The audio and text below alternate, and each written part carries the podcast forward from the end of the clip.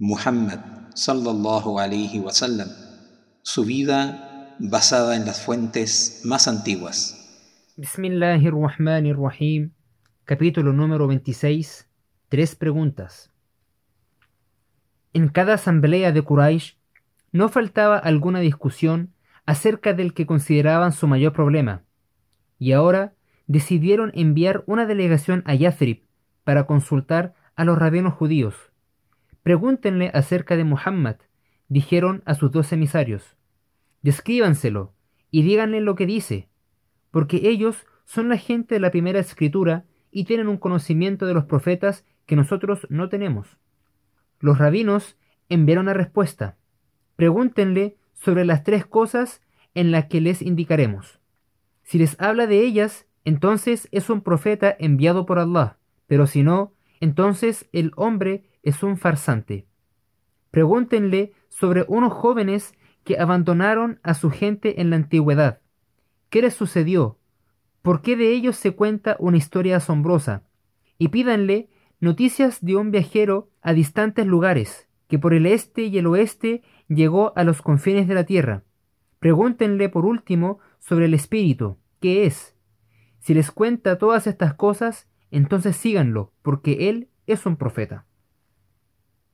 Cuando los enviados volvieron a Macca con sus nuevas, los líderes de Quraysh enviaron al profeta sallallahu alaihi wasallam las tres preguntas. Él dijo: "Mañana les contaré", pero no dijo inshallah, no dijo si Allah quiere.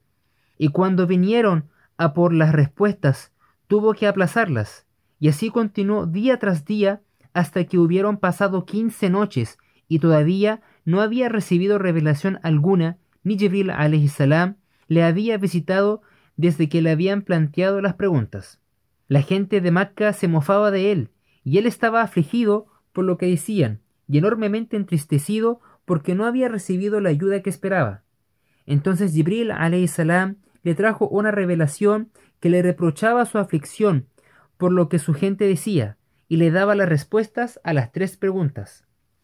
Larga espera que había tenido que soportar se explicaba en estas palabras, y no digas a propósito de nada, lo haré mañana, a no ser que añadas si Allah quiere. Pero el retraso de esta revelación, aunque doloroso para el profeta sallallahu alaihi wasallam y sus seguidores, fue en realidad una fuerza añadida. Sus peores enemigos se negaron a sacar conclusiones de ello, pero para los numerosos de entre la tribu de Quraysh, que no sabían con qué carta quedarse, supuso el poder corroborar con fuerza la afirmación de Muhammad sallallahu alaihi wasallam, que la revelación le venía del cielo y que él no tenía parte ni control sobre ello. Era posible que si Muhammad sallallahu alaihi wasallam había inventado las anteriores revelaciones, se hubiese retrasado tanto a la hora de forjar esta última, especialmente cuando parecía que había tanto en juego. Los creyentes también extrajeron fuerza, como siempre, de la revelación.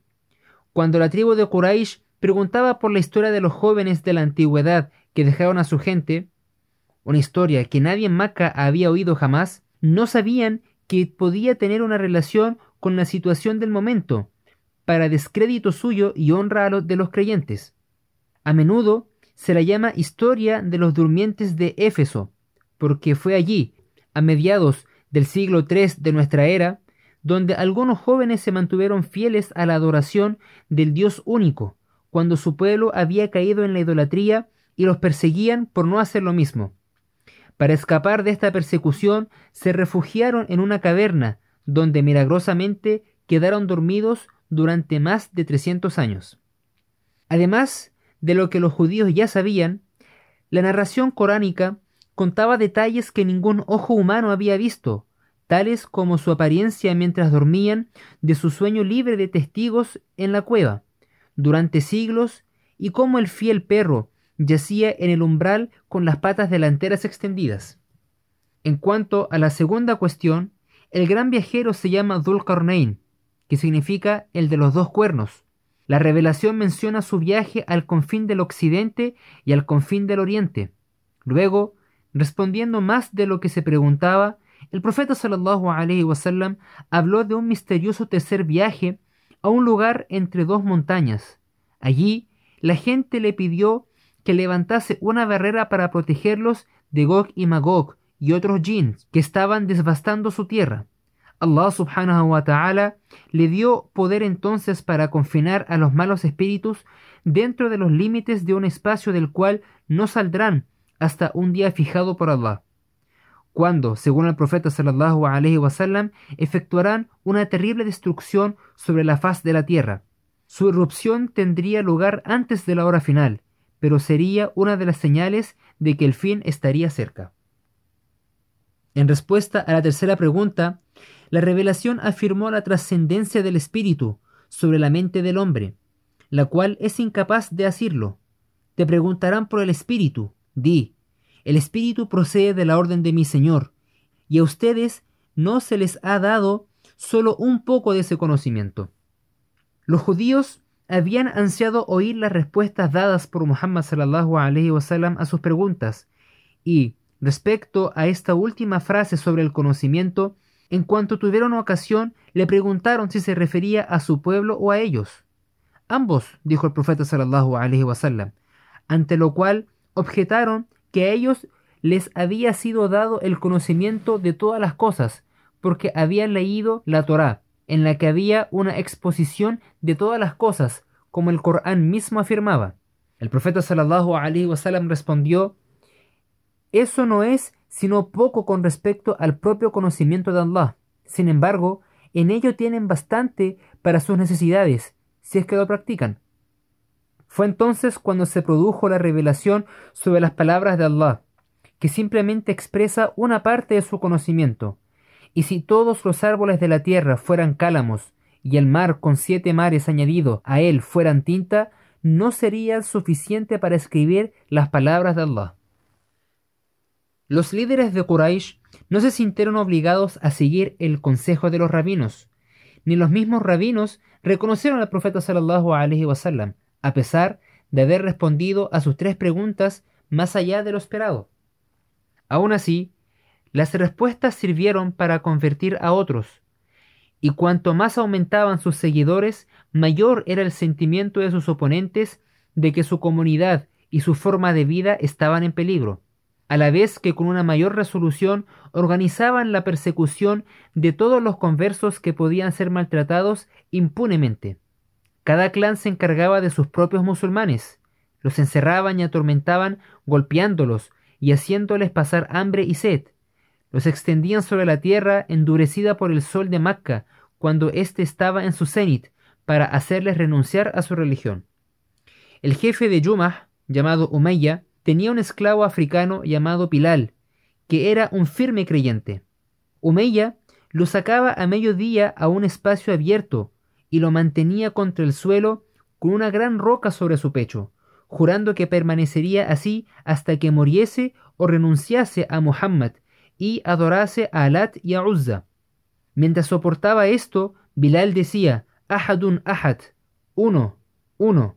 Y sucedió que un día, cuando el esclavo estaba sufriendo este tormento, acertó a pasar por allí el anciano Waraka, el cual no dejaba de oírle repetir Ahadun Ahad, ciertamente es uno, es uno. Oh Bilal, dijo entonces. Luego, volviéndose a Umayya, dijo, Juro por Allah, que si lo matas, así haré de su tumba un santuario. No todos los hombres de Quraysh vivían entre su propio clan, y Abu Bakr había adquirido una casa entre las moradas de los de Bani Yuma. Esto significaba que tenían más oportunidades de ver al profeta sallallahu alaihi wasallam que la mayoría de los otros clanes, ya que éste solía visitar a Abu Bakr radiallahu ta'ala anhu todas las tardes. Se dice que parte del mensaje de un profeta está siempre escrito en su cara.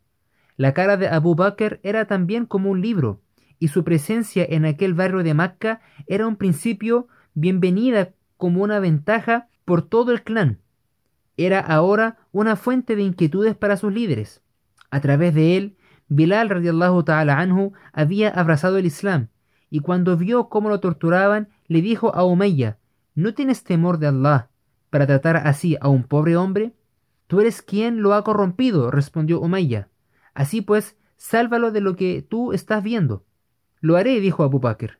tengo un joven negro que es más resistente y más robusto que él, un hombre de tu religión. Te lo daré por Bilal. Omeya consintió y Abu Bakr se llevó a Bilal y le dio la libertad. Entre los más implacables perseguidores se encontraba Abu Jahl.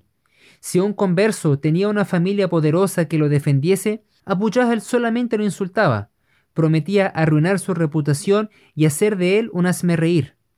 Si se trataba de un comerciante, lo amenazaba con paralizar sus transacciones, organizando un boicot general de sus mercancías de modo que se arruinase. Si el converso era una persona débil y desprotegida de su propio clan, hacía que se le torturara, y tenía aliados poderosos en muchos otros clanes a los que podía persuadir para que hicieran lo mismo con sus propios conversos débiles y carentes de protección. Por mediación suya, sus compañeros de clan torturaron a tres de sus confederados más pobres, Yasir y Sumayya, y su hijo Ammar. Se negaron a renunciar al Islam y Sumayya radiallahu ta'ala anha murió debido a las heridas que le causaron. Pero algunas de las víctimas de Mahzum y de otros clanes no podían aguantar lo que se les hacía sufrir, y sus perseguidores lograban reducirlos a un estado en el que podían asentir a cualquier cosa. Les decían, ¿no son Allat y la Uzza sus dioses al igual que Allah? Y ellos contestaban, sí y un escarabajo se arrastraba delante de ellos y les preguntaban, ¿no es este escarabajo su Dios al igual que Allah? Y ellos respondían que sí, tan solo para poder salir de un sufrimiento que inútilmente hubieran podido soportar. Estas retractaciones eran de palabra, no de corazón, pero quienes las habían hecho ya no podían practicar el Islam, salvo en la mayor intimidad, de la que muchos de ellos carecían por completo. Sin embargo, tenían un ejemplo en la historia recientemente revelada de los jóvenes que habían abandonado sus dioses.